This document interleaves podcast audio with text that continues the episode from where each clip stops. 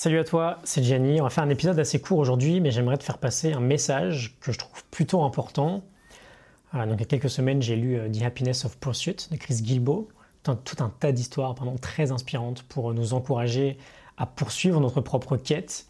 Et il y a un petit passage qui m'a beaucoup parlé, qui m'a pas mal fait réfléchir, on, va y revenir.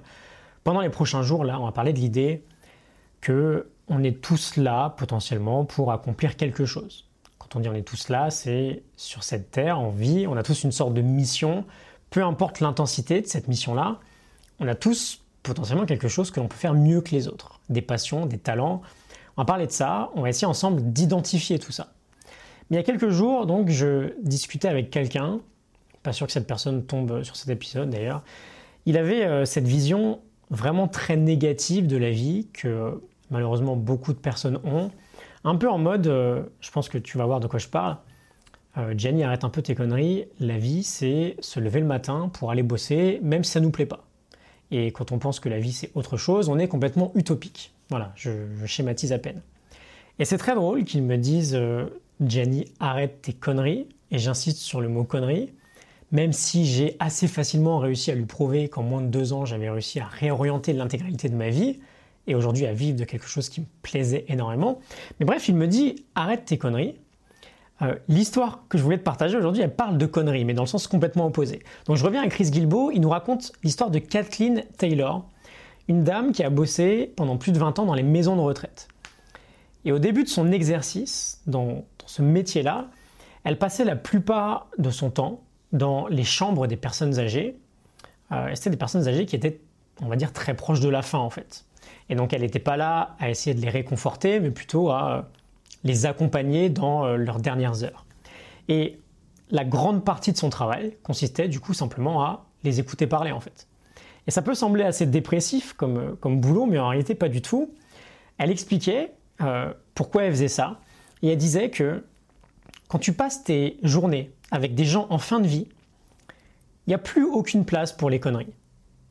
Il n'y a plus le temps de se raconter des conneries ces gens-là, ils sont plus capables, parce que c'est plus important. Un peu comme les bébés, en fait. Ils, sont juste eux-mêmes, ces gens-là. Il n'y a plus de place, elle nous dit, il n'y a plus de place pour le bullshit.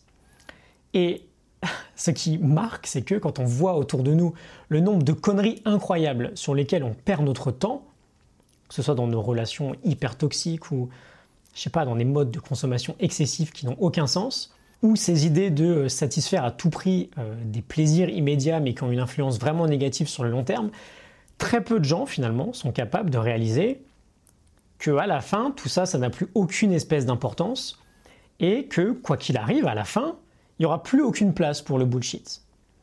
Et donc Gilbo nous dit que toutes les personnes à la base normales qu'il a interviewées, parce qu'il réalisait des quêtes assez incroyables dans leur vie, bah, tous ces gens-là avaient cette capacité d'avoir conscience que un jour on va mourir et que quand ça arrivera ou quand on en se rapproche, il n'y aura plus aucune place pour le bullshit. Et donc autant faire en sorte, dès maintenant, de plus trop laisser de place à ces conneries en fait. Et c'est là où je voulais en venir aujourd'hui. À la fin, il n'y a plus aucune place pour le bullshit. Bon bah pourquoi on lui laisse une si grosse place pendant la majeure partie de notre vie?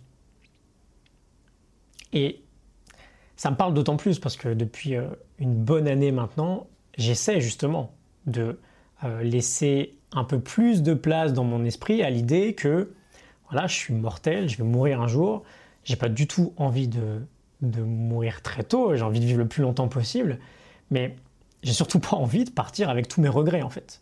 Et quand on me dit que c'est trop déprimant d'ailleurs de penser à sa propre mort, en fait je trouve que pas du tout. Ça l'est peut-être quand on a une vie justement qu'on regrette.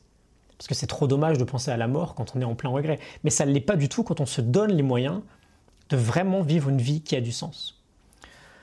Donc voilà, on peut penser que mon raisonnement est une connerie, c'est tout à fait valable, et voilà, ok, chacun pense comme il veut. Moi, en revanche, je pense plutôt que par défaut, on se raconte des conneries.